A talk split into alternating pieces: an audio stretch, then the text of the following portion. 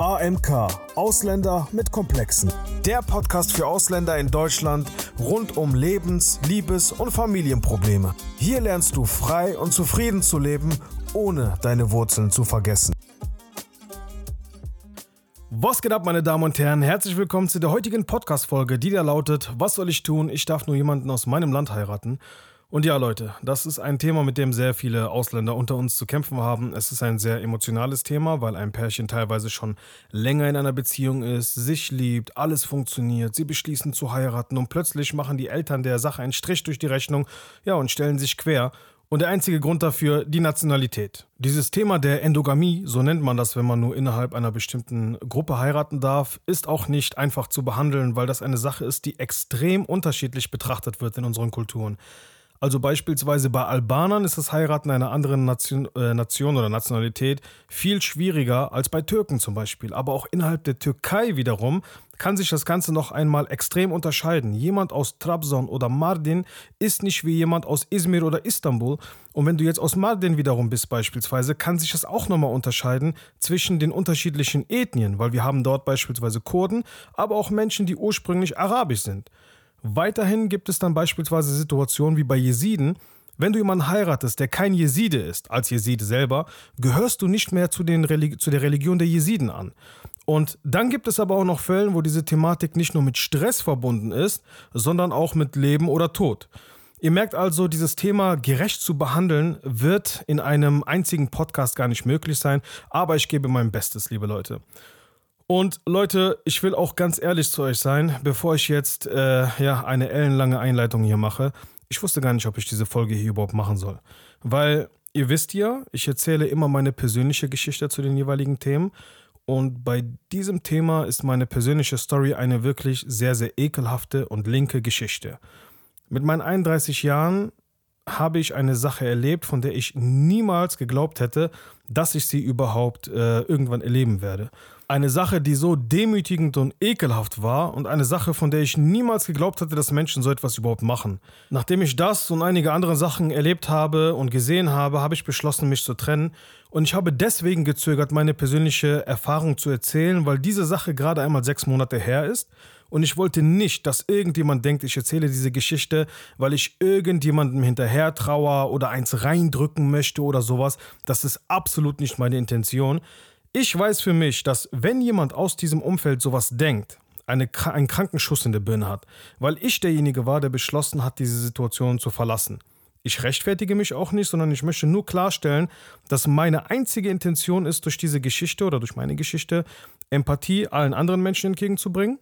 Das erstens. Und zweitens, dass diese Menschen eventuell auch aus meinen Erfahrungen lernen können, ne? also die es eben auch betrifft, so wie mich.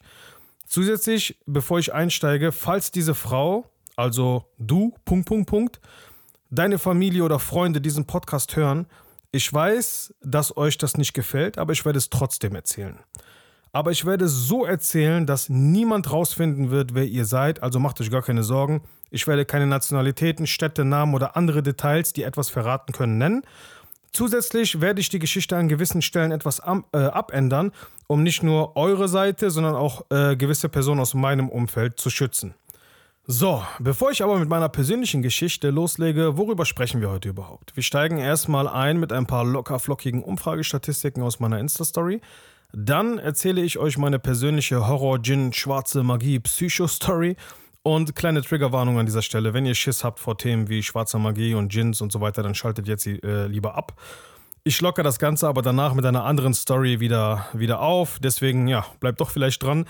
Und dann zu guter Letzt gebe ich euch meine Tipps mit an die Hand, um den Struggle mit euren Eltern so gut wie möglich zu meistern und die Liebe eures Lebens endlich zu heiraten, aber auch um herausfinden zu können, ob es sich lohnt, für diese Sache zu kämpfen. So, ich habe eine kleine Insta-Umfrage zu diesem Thema gemacht und fand die Ergebnisse sehr interessant und würde sie gerne hier mit euch teilen. Als erstes habe ich gefragt, ob eure Eltern es erlauben würden, wenn ihr mit einer anderen Nationalität heiraten würdet. Und was mich gefreut hat, ist, dass drei Viertel der Eltern damit kein Problem haben. Sehr gut. Aber leider weiterhin 25% der Eltern es nicht erlauben würden. Dann habe ich gefragt, ob euch persönlich denn die Nationalität eures Partners wichtig ist. Und da haben 30% gesagt, ja, es ist mir wichtig. Das finde ich persönlich nicht verwerflich, denn was man für sich selber entscheidet, ist äh, immer einem selbst überlassen. Das ist völlig in Ordnung. Als nächstes habe ich dann gefragt, ob eure Beziehung schon mal wegen den Eltern, die ein Problem mit der Nationalität eures Partners hatten, gescheitert ist. Und dann haben über 35 Prozent der Leute gesagt, ja, das ging nach hinten los. Und dann haben 78 Prozent der Leute gesagt, dass ihnen die Religion des Partners wichtig wäre. Und 99 Prozent der Menschen haben sowohl gesagt, ich würde meinen Kindern erlauben, eine andere Nationalität zu heiraten, als auch, dass sie trotz der Meinung der Eltern jemanden heiraten würden, der eine andere Nationalität hat. Voraussetzung hierfür ist aber, dass er auch hier in Deutschland aufgewachsen ist. Also im Großen und Ganzen sieht das Ganze für die nächsten Generationen definitiv einfacher aus als für uns selber.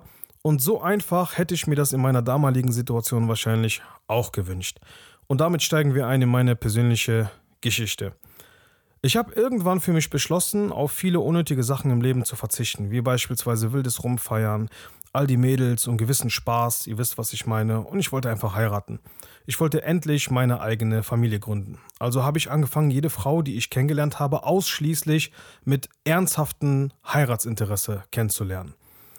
Nach einer Menge Fail-Dates ist sie, und wir nennen sie jetzt mal ganz neutral Jenny, dann in meine DMs geslidet und wir haben angefangen, uns kennenzulernen. Ich habe Jenny erzählt, guck mal, so und so stelle ich mir das Ganze vor. Ich möchte keine großartige Beziehung, ich möchte kennenlernen und dann heiraten. Ich stelle mir so und so meine Zukunft vor, das sind meine moralischen Vorstellungen, so stelle ich mir eine Ehe vor und so weiter und so fort. Wir haben halt einfach so darüber gesprochen, so, was sind unsere Vorstellungen.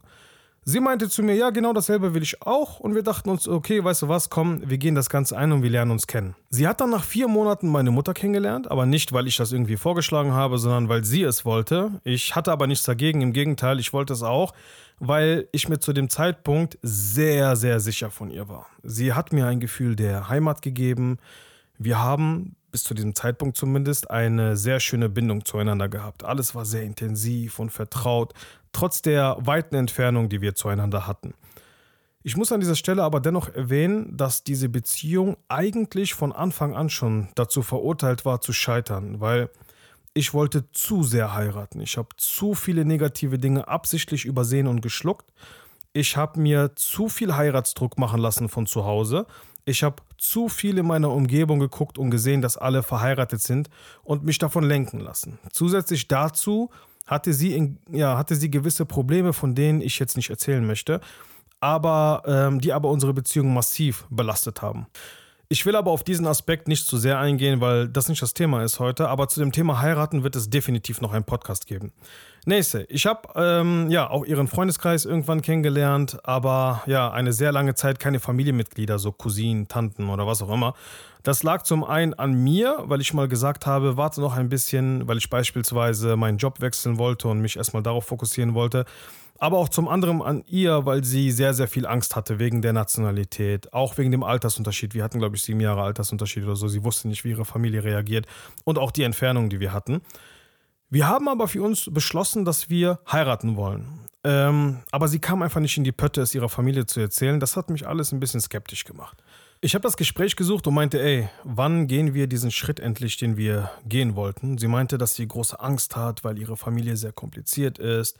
Sie weiß nicht, wie ihre beiden Brüder reagieren werden und so weiter und so fort. Ich meinte zu ihr, dass es nichts bringt, diese Sache weiter nach hinten zu schieben. Die Faktoren, vor denen sie Angst hat, werden sich nicht ändern. Ob sie das jetzt macht, gibt es Probleme. Ob sie das später macht, gibt es genau dieselben Probleme. Und ich hatte sowieso von Anfang an vor, zu ihren Brüdern zu gehen und zu sagen, Salam alaikum, ja Selemes, ich will eure Schwester kennenlernen. Naja, weitere Monate sind vergangen und irgendwann dachte ich mir, ey, ich werde hier hingehalten. Ich, äh, sie war nicht offen mit mir, ne? so habe ich mich zumindest gefühlt. Wir hatten dann äh, mal wieder einen Streit und ich meinte zu ihr, hör mal, entweder wir gehen den Schritt zusammen oder wir gehen den Schritt nicht zusammen. Und wenn wir den Schritt zusammengehen, äh, nicht zusammengehen, dann bin ich raus aus dieser Sache. Es gab Streit, wir haben diskutiert, Worte, Worte wurden falsch verstanden, im Mund umgedreht, toxische Scheiße hier, toxische Scheiße da. Und irgendwann aber meinte sie, weißt du was, ich stelle mich, äh, ich stelle dich meiner Tante vor, also der Schwester ihres Vaters, und ihrer Cousine. Zu diesem Zeitpunkt ungefähr, beziehungsweise sogar ein bisschen vorher, hat sie auch angefangen, sich charakterlich zu verändern, weil sie, wie gesagt, es gab gewisse Probleme Und deswegen hat sie angefangen, sich charakterlich ein bisschen zu verändern. Sie ist launischer geworden, sehr kontrollsüchtig, uneinsichtig, unreflektiert. Wir hatten regelmäßig Streit und all das in einem sehr starken Ausmaß. Aber auch ich habe mich verändert durch diese Situation. Ich habe meine Lebensfreude verloren. Ich bin schneller sauer geworden. Ich bin impulsiver geworden und so weiter und so fort. Aber ich dachte mir, wenn wir verheiratet sind und zusammenwohnen, dann kriege ich das alles schon hin und deswegen habe ich einfach weitergemacht.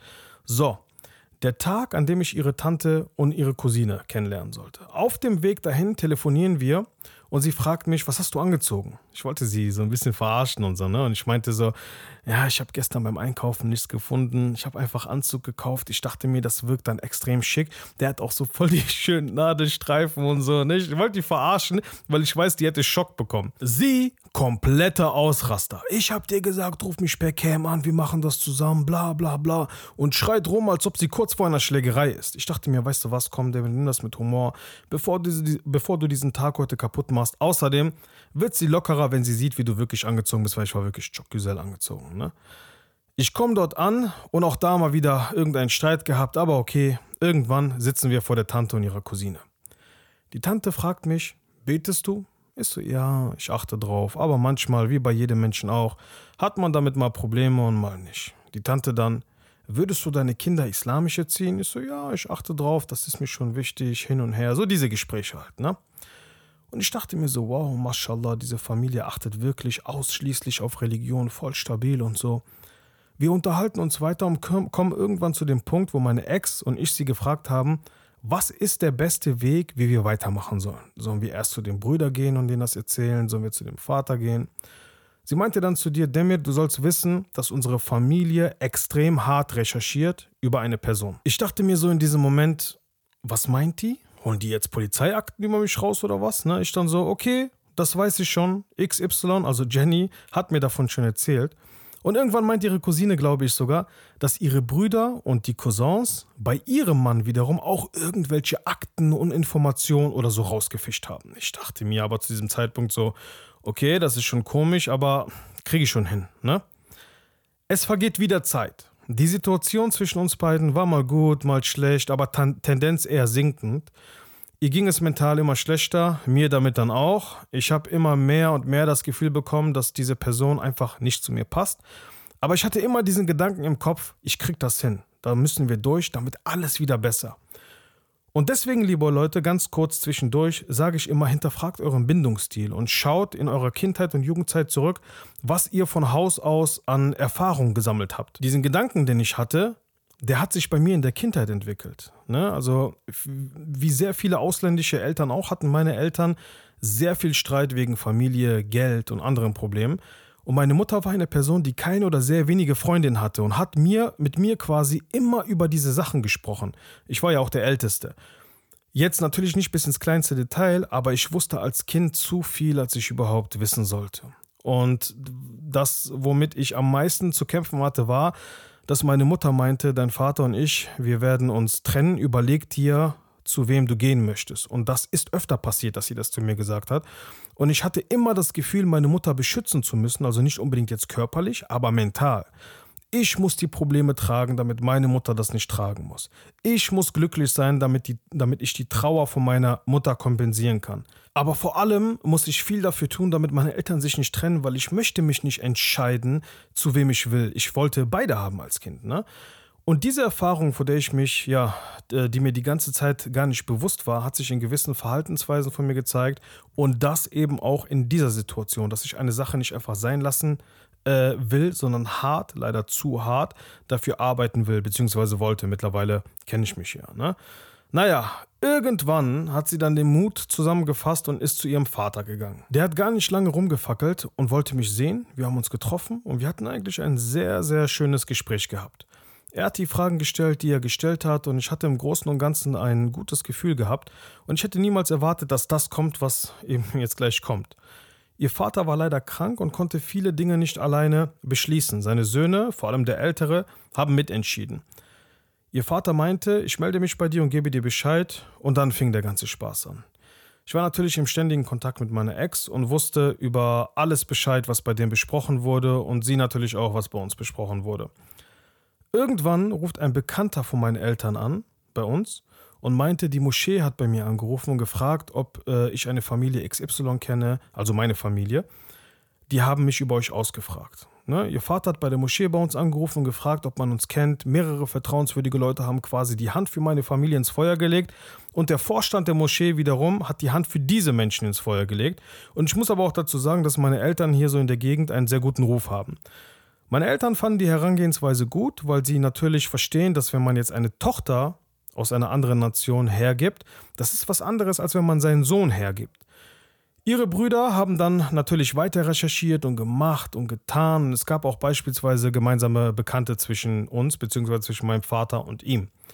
So, und jetzt, bevor ich weiter erzähle, müsst ihr euch Folgendes vorstellen. Ich bin aus Mazedonien und Mazedonien ist ein Land mit extrem vielen Ethnien und zusätzlich dazu, je nachdem, wo du aufgewachsen bist, bist du traditionell und kulturell entweder eher slawisch geprägt, albanisch geprägt oder türkisch geprägt. In Mazedonien gibt es unterschiedliche Ethnien. Roma, Albaner, Bosnier, ethnisch-christliche Mazedoner, ethnisch-muslimische Mazedoner, viele Türken und so weiter und so fort. Es wird innerhalb von Mazedonien nicht wirklich ein Unterschied gemacht, wer was ist. Viele sehen sich am Ende des Tages als Mazedoner und in zweiter Linie halt mit einem Zusatz. Ethnisch bin ich das und das. Ne? Es wird aber nicht unbedingt kommuniziert, wenn man nicht, weil man ist einfach so Mazedoner. Punkt. Unsere Familie, wir sind Roma, die sehr stark türkisch geprägt sind. Also wir haben Mitglieder, die äh, beispielsweise auch in die Türkei ausgewandert sind. Wir haben Mitglieder, die Türkisch sprechen. Unsere Kultur ist zu einem sehr großen Teil einfach türkisch bzw. osmanisch. Und innerhalb der Roma gibt es dann auch nochmal sehr, sehr große Unterschiede. Es gibt diese Asto 3 Euro Roma aus Bulgarien und Rumänien, die in einem Wohnwagen wohnen. Mit einer, ich sag mal, gewöhnungsbedürftigen Kultur und einem ja sehr offensichtlichen spezifischen Aussehen.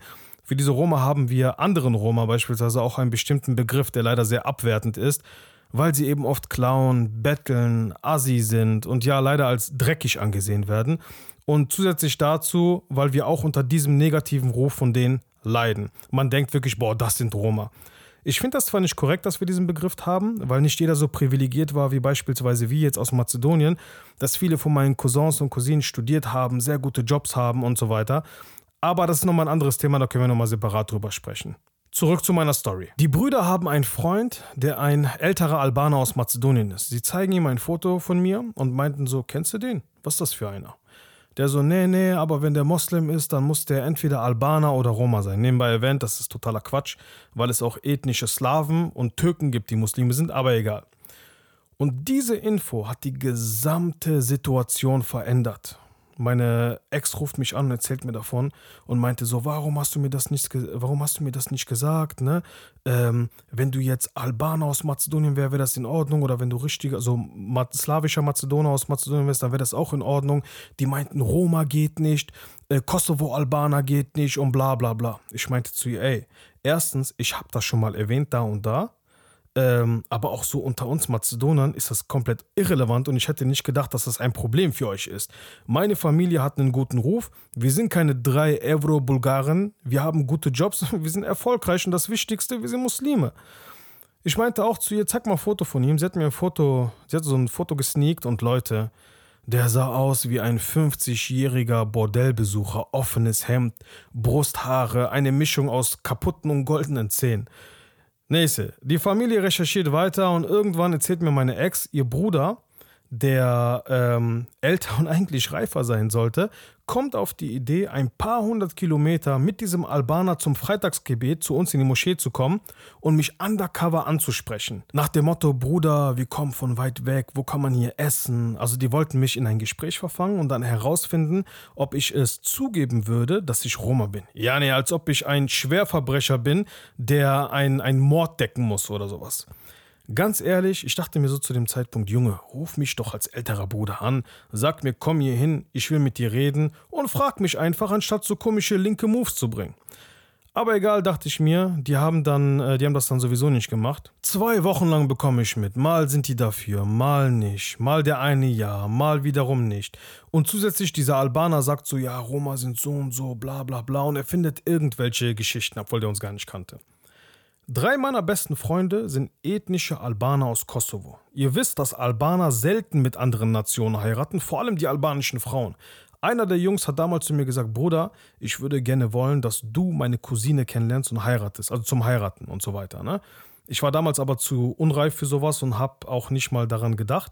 Aber damit will ich einfach nur sagen, so einen guten Ruf haben wir als Familie und vor allem weiß man, dass zum Beispiel wir aus Mazedonien jetzt nicht so sind wie diese Vorurteile, die auf äh, Rumänen oder Bulgaren bezogen sind.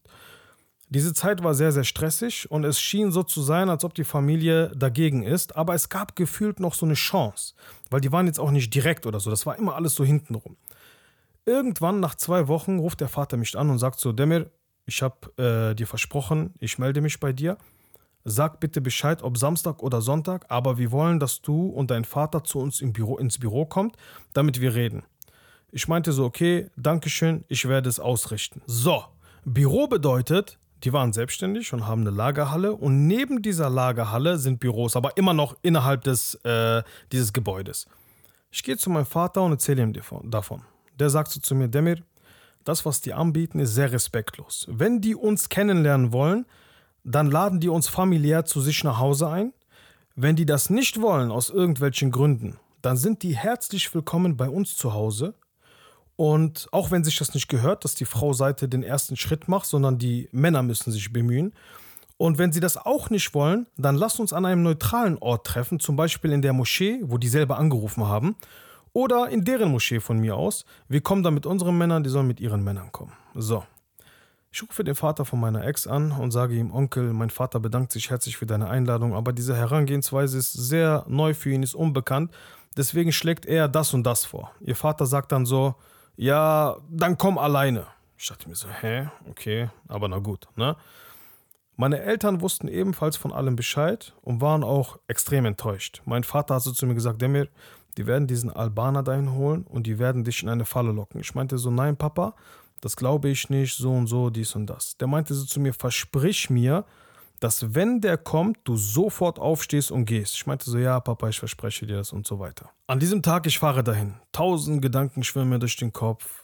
Ist sie die richtige? Guck, wie respektlos die jetzt schon mit deiner Familie sind. Warum ist der Vater so unstabil und lässt die Situation lenken von den Söhnen und irgendeinem fremden Albaner und so weiter und so fort. Irgendwann, ich komme da an, der Vater ist schon da. Ich wusste äh, alles, was besprochen wurde zwischen denen. Die wussten aber nicht, dass ich alles weiß. Salam alaikum, alaikum salam. Wir fangen an, Smalltalk zu führen und der Vater fängt schon an, unterschwellig an, so über Nationalitäten zu sprechen. Und der hat einen ganz, ganz schlauen Move gemacht. Jetzt hört genau zu. Seine Cousine hat einen Iren, also jemanden aus Irland, geheiratet und ich wusste von dieser Story. Will der mir erzählen, dass Iren ursprünglich aus dem Land XY stammen und fängt an, eine Story hoch und runter zu erzählen, um das zu begründen. Und Leute, das war so, als würde ich euch jetzt beispielsweise sagen, Sp äh, Spanier stammen eigentlich aus Aserbaidschan. Also so unglaubwürdig war das. Der wollte mir damit äh, einen Samen quasi in den Kopf pflanzen, nämlich komm nicht auf die Idee, dich mit dieser Situation zu vergleichen. Deine Vorfahren kommen nicht von da. Irgendwann die Brüder kommen. Situation kalt. Willst du was trinken? Ja, Bruder, ein Kaffee. Hin und her. Und der jüngere Bruder, der sitzt so direkt neben mir, guckt mich ganz böse an mit einer Augenbraue hoch. Ich dachte mir so, unnötige Situation, aber egal, komm. Dann steigen wir ins Gespräch ein. Damit, guck mal, unsere Kulturen sind so unterschiedlich, das passt nicht, hin und her. Dann redet der Vater rein, das gibt so viele Probleme, hin und her. Ich fange an zu reden und erkläre meinen Standpunkt. Und jetzt müsst ihr folgendes, müsst ihr euch folgendes vorstellen. Wir haben 18 Uhr, Sonntagabends, draußen, Winter, es ist dunkel. Vor mir ist eine Scheibe und ich kann sehen, wer hinter mir die Eingangstür reinkommt. Ich sehe, während ich am Reden bin, eine Person bewegt sich zur Tür, kommt rein und ich erkenne, das ist dieser Albaner. Salam alaikum, alaikum salam. Was machst du hier, Bruder? Also der ältere Bruder von meiner, von meiner Ex fragt ihn, ich habe gesehen, Licht ist an, ich wollte vorbeikommen und eine Bestellung abgeben und kurz Hallo sagen, so redet er, ne? Bruder, machst du bitte drei blaue, vier rote, die gelben von letztem Mal auch? Nein, nein, diese nicht. Die haben so getan, als ob er zufällig gekommen ist und ich dachte mir so, Alter, wie peinlich ist dieses Schauspiel gerade, weil ich wusste ja von alles Bescheid. Der Albaner random aus dem Nichts, aus dem Nichts, geht er zum Vater von meiner Ex, sagt, Salam alaikum, Bruder, aus welchem Land kommst du? Die Brüder so, nein, nein, das ist unser Vater. innerlich, ich lache mich so krank, weil Leute, das Lustige ist, als meine Eltern ein Foto von ihrem Vater gesehen haben, meinten sie zu mir, ey Demir, nicht, dass das ein bulgarischer Roma ist, weil guck mal, wie der Vater aussieht. Und dieser Albaner dachte, dass das mein Vater ist. Und kleiner Fa äh, Fakt am Rande, mein Vater ist zum Beispiel sehr hell und viele denken, er ist ein heller Araber oder ein heller Türke, also mein Vater sieht absolut nicht so aus wie, wie ihr Vater beispielsweise. Dieser Albaner denkt sich so, oh shit, dreht sich schnell zu mir um und sagt so, Bruder, aus welchem Land kommst du? Ne? Sie kennt auch, wie die Albaner reden mit ihrem Akzent der hat mir nicht mal so die Hand gegeben und hat sich vorgestellt und fragt so dumm geschauspielert, woher ich komme. Ich so, ja, ich bin aus Mazedonien. Der so, nee, kann nicht sein. Ich bin auch aus Mazedonien. Ich guck den so an und meinte so nüchtern, was für ein Zufall, dass du Sonntagabends hier bist in diesem Büro, was bestellen möchtest und auch aus Mazedonien bist. Der Bruder von ihr sagt so, Bruder, setz dich doch, trink einen Kaffee mit uns. Das würde man halt niemals machen, wenn die Sache nicht geplant wäre, ne? Da kommt jemand, will deine Tochter kennenlernen oder Schwester kennenlernen und du sagst zu jemandem Fremden, setz dich mit uns hin und trink einen Kaffee. Da wusste ich, dass dieses Treffen nur dafür da war, um mir ein Nein zu geben. Zum Glück bin ich nicht mit meinem Vater auch dahin gekommen ne, und habe sein Ehrgefühl so quasi von diesem, von diesem Scheiß bewahrt. Dann fragt er so auf Mazedonisch, bist du richtiger Mazedonier oder was bist du? Ich so, ja, ich bin, ähm, ich bin aus Mazedonien, aber meine Ethnie ist äh, Roma. Das war der Startschuss für alle der Bruder so, wir haben auch Zigeuner als Freunde und vor allem die, das sind die korrektesten Menschen und so, dies, das. Ich so, Bruder, ich bin kein Zigeuner, ich bin Roma. Der so, was ist der Unterschied? Ich so, ich sag dir, was mein Opa gesagt hat. Wir sind keine Zigeuner, wir klauen und wir betteln nicht für unser Geld. Wir sind Roma, wir arbeiten hart und wir sind ehrlich. In diesem Gespräch ist dieses unnötige Wort noch eine Million Mal gefallen, aber Bauern kannst du nichts beibringen. Irgendwann sagt dieser Albaner, aber warum ist dein Nachname mit Ski, also mit SKI am Ende? Seid ihr Christen?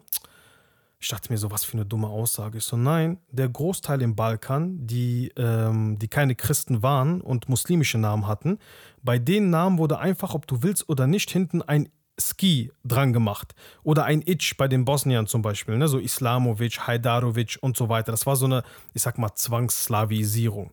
Dann sagt er, ja, aber ihr seid doch keine Bosnier. Ich dachte mir so, oh Junge, das war doch nur ein, äh, ein Beispiel, ne? so richtiger Pasar-Mensch und ich versuche ihm hier irgendwelche Balkan-Historie zu erklären. Dann sage ich zu dem, ob der Name sich ändert oder nicht, das hat nichts damit zu tun, ob du Moslem bist oder nicht.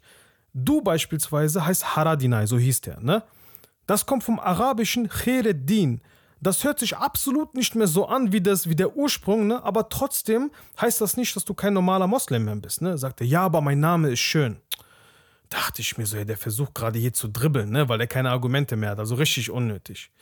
Der Bruder von meiner Ex schaltet sich ein, sagt der Bruder, Demir, wir sind Muslime seit über 500 Jahren, unsere Linie ist rein, bla bla bla bla. Dieser Kack ging die ganze Zeit so weiter und irgendwann sagen die halt so, nein, geht nicht, wir wollen das nicht. Das Treffen ist vorbei. Ich spreche kurz mit ihrem Bruder alleine und sage zu ihm, Bruder, wenn ich jetzt aufgebe, werde ich auch in der Ehe schnell aufgeben. Ne? Deswegen, ich werde weiter kämpfen, nur damit du Bescheid weißt. Ich halte mich an eure Grenzen und so, aber ich kämpfe weiter. Dann sagte sie zu mir, du bist jung, Demir, dieser Weg ist steinig. Diesen Weg haben wir gekämpft, du nicht. Und ich meinte zu ihm, es gibt einen steinigen Weg und es gibt einen gepflasterten daneben. Dort treffen wir uns, aber da wusste ich noch nicht, was alles kommt. Ich wusste nicht, was der mit steinig meint. Ne? Nach dem Treffen wollte der Vater von ihr noch etwas essen mit mir, um mich nicht hungrig nach Hause gehen zu lassen, aber Hauptsache mich in so eine behinderte Falle locken. Und am Ende meinte er so, Demir, ich weiß, wir haben dir heute sehr, sehr wehgetan und fängt an, leichte Tränen zu bekommen und umarmt mich auch so dabei. Ich dachte irgendwie sogar, die wollen mich jetzt testen, ne, wie standhaft ich bin und sowas. Zeit vergeht, ihre Familie macht extrem Druck bei ihr, dass sie sich trennen soll. Wir haben uns aber nicht getrennt. Sie ist verständlicherweise noch abgefuckter geworden als sowieso schon, weil der Druck einfach so hart war in der Familie. Und irgendwann bekomme ich einen Anruf von meiner Ex-Freundin. Sie weint und ist extrem aufgelöst. Ich muss dir was sagen. Ich so, Schatz, was los? Sag, was passiert und so. Die so, du weißt doch, dass mein Onkel Hodja ist und seine Djinns hat, mit denen er arbeitet und so weiter und so fort. Meine Familie hat schwarze Magie auf dich gemacht, damit du die Gefühle verlierst und wir uns trennen. Und wenn das nicht, äh, wenn wir uns nicht trennen, dann werden sie schwerere schwarze Magie auf dich machen, die dich erfolglos macht. Und wenn das auch nichts bringt, dann wollen die dich umbringen. Die hat richtig Schiss gehabt und war richtig am Heulen. In diesem Moment, ich wusste gar nicht, was ich denken soll. Ich glaube an sowas. Und ich habe sowieso gemerkt, so in der letzten Zeit, ich habe so ein schwereres Gefühl auf der Brust und so weiter. und ich bin ihr gegenüber auch wirklich kälter geworden. Sie hat parallel leider auch eine Frau regelmäßig kontaktiert, die in diesem Hellseher-Milieu aktiv ist, aber angeblich nichts mit Djinns macht, sondern nur mit Koran und so weiter. Also völliger Schwachsinn. Ich hatte von diesen Dingen keine Ahnung, weil meine Familie und ich, wir hatten nie mit so etwas zu tun. Aber ich dachte mir, ihr wollt keine Roma haben, aber macht genau diese Dinge, die man äh, so einigen Roman zuschreibt, ne? so mit Glaskugel und diese ganze Scheiße. Dann fragt ihr mich, ob ich bete und meine Kinder islamisch erziehen will, seid aber rassistisch und betreibt schwarze Magie. Ihr redet davon, gerade und ehrlich zu sein, aber lockt mich in irgendeinen Hinterhalt mit diesem Albaner und ich bereue es bis heute, dass ich nicht aufgestanden bin, einfach gegangen bin.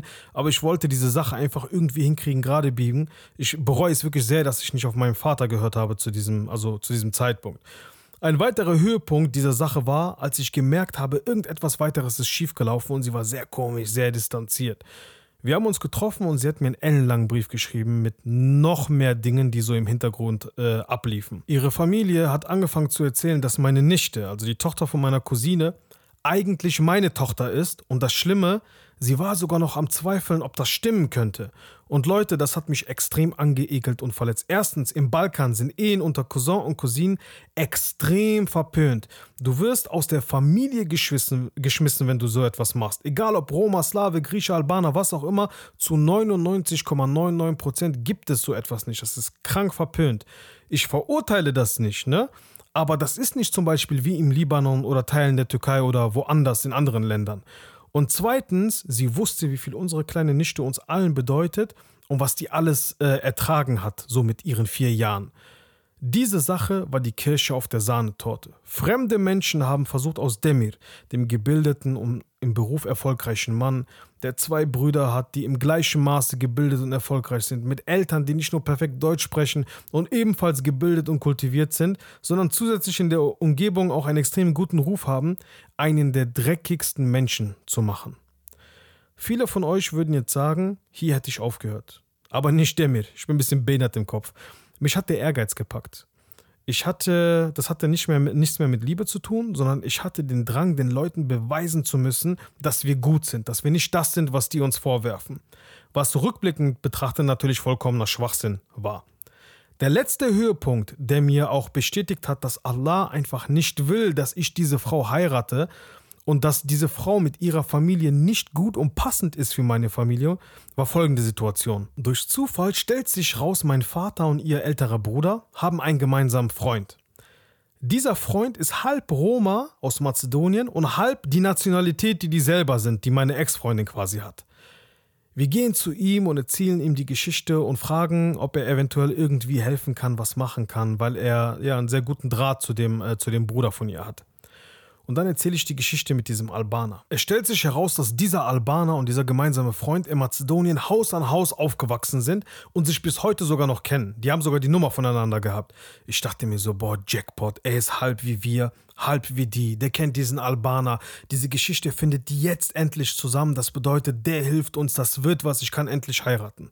Er ruft ihn an. Oh, wo bist du? Der so, ja, ich komme gerade aus der Moschee, also der Albaner, ne? Sagt er, ah, cool, hör mal, kennst du den und den? Also die Brüder von ihr, ne? Sagt er so, nee, ich kenne die nicht. Fängt der Albaner so an zu lügen, ne? Das geht so ein paar Mal hin und her. Und Leute, bis zu diesem Moment habe ich meinen Eltern nicht erzählt, dass dieser Albaner da war. Die haben mich gefragt, war der da? Ich habe gesagt, nein, der war nicht da. Warum habe ich das nicht gesagt? Erstens, ich habe meinem Vater versprochen, ich stehe auf, wenn er da ist. Und ich habe mein Wort nicht gehalten, weil ich wollte unbedingt diese Situation klären. Und zweitens, meine Eltern waren sowieso schon strapaziert, weil die so viele negative Sachen mitbekommen haben. Ich wollte die nicht noch weiter strapazieren. Ne? Irgendwann sagt er so: Hör mal, bist du sicher, dass du äh, den nicht kennst? Ne? So und so, dieser Junge war da und ihr habt euch getroffen, dort und dort, hin und her. Dann auf einmal sagt der Albaner so: Ach so, ja, dieser Junge, der hat die ganze Zeit gelogen über seine Herkunft. Mehrmals haben wir ihm gesagt, sagt die Wahrheit, aber er hat die Wahrheit nicht gesagt. Der hat quasi alles auf mich geschoben. Der hat gesagt, ich habe gelogen und alles auf Lautsprecher und auch noch alles vor meinen Eltern. Lange Rede, kurzer Sinn. dann haben meine Eltern gesagt, hör mal zu, wenn du weiter kämpfen willst, wir machen das für dich. Wir persönlich, wir sind weder von ihrer Familie noch von ihr als Person mittlerweile überzeugt. Die waren am Anfang überzeugt, dann irgendwann nicht mehr. Wir haben jegliche Lust auf irgendeine Hochzeit mit dieser Frau und ihrer Familie verloren. Die haben weder Niveau noch Anstand. Noch hat diese Frau einen stabilen Charakter, dass es sich lohnen würde zu kämpfen. Wenn du das willst, mach. Aber komm morgen nicht zu uns, wenn du Probleme hast. Und mit dieser Frau und mit dieser Familie wirst du mit Garantie Probleme haben. Dann, nachdem es noch so ein paar Streitereien und Situationen gab und sie selber einfach zu viel Kontakt hatte mit dieser Frau, die diese komische Magiekacke gemacht hat und sie immer wieder um Ratschlag gebeten hat, sind mir dann komplett so die Augen aufgegangen und ich wusste, dass sie nicht diese eine Frau ist für mich. Und ich habe die Sache beendet. War keine einfache Sache, viele Hoffnungen äh, waren damit verbunden, weil sie die erste Frau war, mit der ich diesen Schritt gehen wollte. Viel Enttäuschung, viel Auf und Ab, aber es musste sein, ich musste diesen Weg gehen, diesen Schritt einleiten. Und heute sage ich, nach dieser Zeit, wo ich viel nachgedacht habe, mein Hack ist heller. All die Sachen, die ihr gegen mich gemacht habt, habt ihr eigentlich gegen euch selber gemacht. Ich verzeihe euch, aber ob Allah verzeiht, dass ihr den Weg des Teufels gewählt habt, das ist ihm überlassen. Und bei Allah, so viel wie ihr gegen mich gemacht habt, so viel Dua habe ich für euch gemacht. Und eine Sache möchte ich noch sagen, Gott straft nicht direkt. Gott gibt immer und immer wieder die Möglichkeit, um Reue zu zeigen und um Vergebung zu bitten. Und nutzt das auf jeden Fall aus. Auch wenn ihr ja so viel erfahrener seid als ich, möchte ich euch nur diesen kleinen Tipp mitgeben. Und was mir persönlich auch aufgefallen ist, viele Männer und Frauen, die aus so einer Familie stammen oder so ähnlichen Familien stammen, treffen auch oft ganz komische Entschlüsse. Und damit kommen wir eher zu einer lustigeren Geschichte, aber die ist auch gleichzeitig irgendwie auch traurig, äh, von einem anderen Mädel, das ich dann äh, ganz kurz noch kennengelernt habe. Und vorab, ich benutze jetzt etwas vulgäre Sprache, weil ich das Originalgespräch einfach äh, wiedergeben möchte. Deswegen, wenn ihr das nicht hören wollt, schaltet ab oder spul, spult vor, aber es wird halt ein bisschen vulgärer. Wir schreiben, ich und dieses Mädchen, wir schreiben so ein bisschen auf Instagram. Relativ normal, hin und her. Wie geht's? Hallo, so und so, was machst du, bla bla. Und irgendwann sagt sie so zu mir, ja, lass uns mal auf Snapchat schreiben. Und Leute, ich bin zwar aktiv auf Social Media, ne? Aber ich habe absolut keine Ahnung, was das bedeutet, wenn jemand zu mir sagt, lass mal auf Snapchat schreiben. Ich kenne mich mit dieser App absolut gar nicht aus.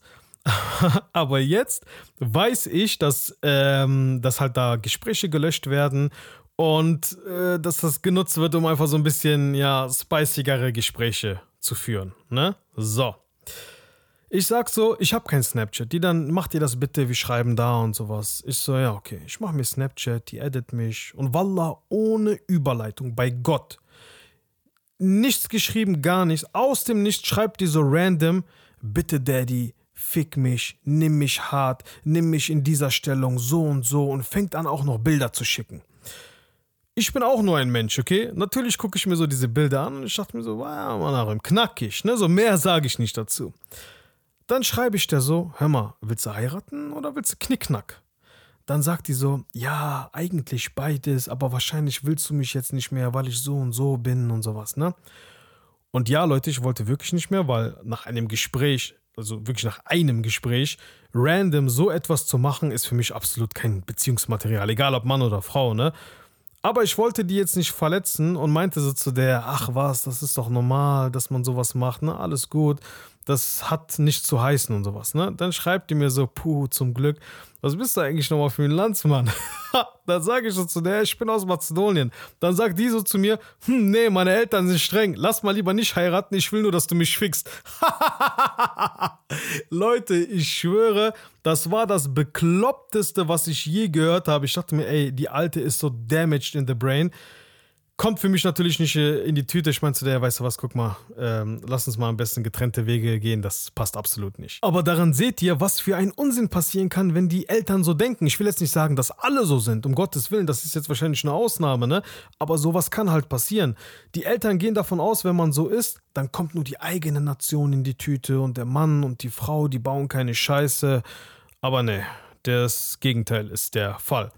Eine andere Story, die so ein bisschen ekelhafter ist, ähm, ein guter Freund von mir, der ist Araber, der hat eine Türkin kenn kennengelernt. Und ähm, der kannte auch den Vater und die gesamte Familie und die waren auch alle cool und sowas hin und her. Die waren zusammen und irgendwann beschließen die beiden miteinander zu heiraten. Dann sagt der Vater zu ihm, meinst du, ich lasse einen Araber in meine Familie? Meine Tochter kann, daraus, kann draußen Spaß haben, mit wem sie will, aber heiraten wird sie nur einen Türken. Dümmste und ekelhafteste Aussage ever. Ich glaube nicht, dass der Vater das ernst gemeint hat. Kein Vater will, dass seine äh, Tochter draußen mit jedem rummacht. Ich glaube, dass er ihn einfach nur abschrecken wollte. Aber auch hier, irrationale Denkweisen zeigen sich in irrationalen Aussagen und Handlungen oder umgangssprachlich dumme Menschen sagen und machen dumme Sachen. Ihr kennt sicherlich tausende von diesen Stories, ne? Entweder kennt ihr jemanden, der diese Probleme hat, oder ihr habt vielleicht selber diese Probleme. Und jetzt stellt sich natürlich die Frage, wie überzeuge ich überhaupt meine Eltern, dass ich jemandem aus, jemanden aus einem anderen Land heirate? Und nachdem ich mich intensiv damit auseinandergesetzt habe, will ich euch folgende neun Sachen mit auf den Weg geben. Erstens, du musst wissen und verstehen, warum deine Eltern dagegen sind. Bist du Albaner und willst eine Serbin heiraten, dann ist der Grund, dass deine Eltern dagegen sind, ein ganz anderer, als wenn du eine Türkin bist und einen Araber zum Beispiel heiraten willst. Oder du bist eine Afghanin und willst einen Deutschen heiraten. Das sind komplett unterschiedliche Ausgangssituationen. Welche Angst und Sorge steckt hinter diesem Nein deiner Eltern? Das musst du wissen und verstehen, damit du zweitens einen genauen Plan mit deinem Partner hast, nach welchen Maßstäben ihr in eurem Leben leben wollt. Was meine ich damit? Viele von euch sagen dann, nein, alles egal, ich liebe ihn oder sie, nur die Liebe zählt und bla bla bla. Deine Eltern haben Ängste und wollen sehen, dass du dir bewusst bist und bewusst gemacht hast, wie du dein Leben lebst. Wenn ihr unterschiedliche Religion habt zum Beispiel, welche Religion hat das Kind? Welche Sprache lernt es? Nach welcher Kultur wird es erzogen? Wie kommuniziert der Partner mit deinen Eltern, wenn deine Eltern kein Deutsch können? Ist der Partner bereit, diese Sprache zu lernen, weil deine Eltern haben bis, bis jetzt nicht geschafft, Deutsch zu lernen, also werden sie es auch nicht mehr lernen? Was, wenn es Streit gibt und die Gefahr der Scheidung besteht? Wie kann man sowas klären, trotz unterschiedlicher Kulturen? Ein Tipp an dieser Stelle, man kann hier oft Moscheen oder Kirchen oder Synagogen, je nachdem welche Religion ihr habt, ne, als schlechter einstellen. Aber all diese Sachen und noch viel mehr, darüber müsst ihr euch genauestens Gedanken machen. Eure Eltern dürfen auf gar keinen Fall sehen, dass ihr unvorbereitet und unsicher seid. Drittens, wenn ihr dieses Gespräch führt, bleibt ruhig und locker, auch wenn es sehr schwer ist, auch wenn die euch irgendetwas vorwerfen oder was auch immer. Je mehr ihr ausrastet, desto mehr werden sie euch gegenüber misstrauisch sein und werden nur denken, ach die oder der, die ist halb, Hals über Kopf verliebt, äh, die oder der äh, hat sogar ihren Verstand schon vor Liebe verloren und so weiter. Also achtet drauf, bleibt ruhig in jedem Gespräch. Viertens, das Mindset sollte nicht sein, klappt oder klappt nicht, sondern jetzt oder später. Also wenn ihr euch wirklich liebt, ihr seid überzeugt voneinander, ne? nicht klappt oder klappt nicht, sondern jetzt oder später. Damit nehmt ihr euch den Druck aus der Sache und lasst euch erstmal auf den Prozess ein. Und ganz ehrlich, ob ihr dieses Jahr oder nächstes Jahr oder übernächstes Jahr heiratet, wen interessiert das? Ihr trefft euch doch sowieso weiterhin. Das müsst ihr, da müsst ihr einfach einen langen Atem für haben. Und die meisten Eltern werden dann sowieso früher oder später nachgeben, weil sie merken, dass euch das wirklich ernst ist und es keine Kinderliebe ist. Fünftens, Seid euch sicher von eurem Partner. Kennt euren Partner und seine Sichtweisen. Gemeinsam könnt ihr gegen alle kämpfen, aber ihr könnt nicht gegen euren Partner ankämpfen. Ihr müsst nicht zu 100% überzeugt sein. Eine Restangst und ein Restrisiko kann immer bleiben. Aber ist der Partner stabil, um ein Leben aufzubauen? Das müsst ihr, diese Frage müsst ihr euch wirklich stellen.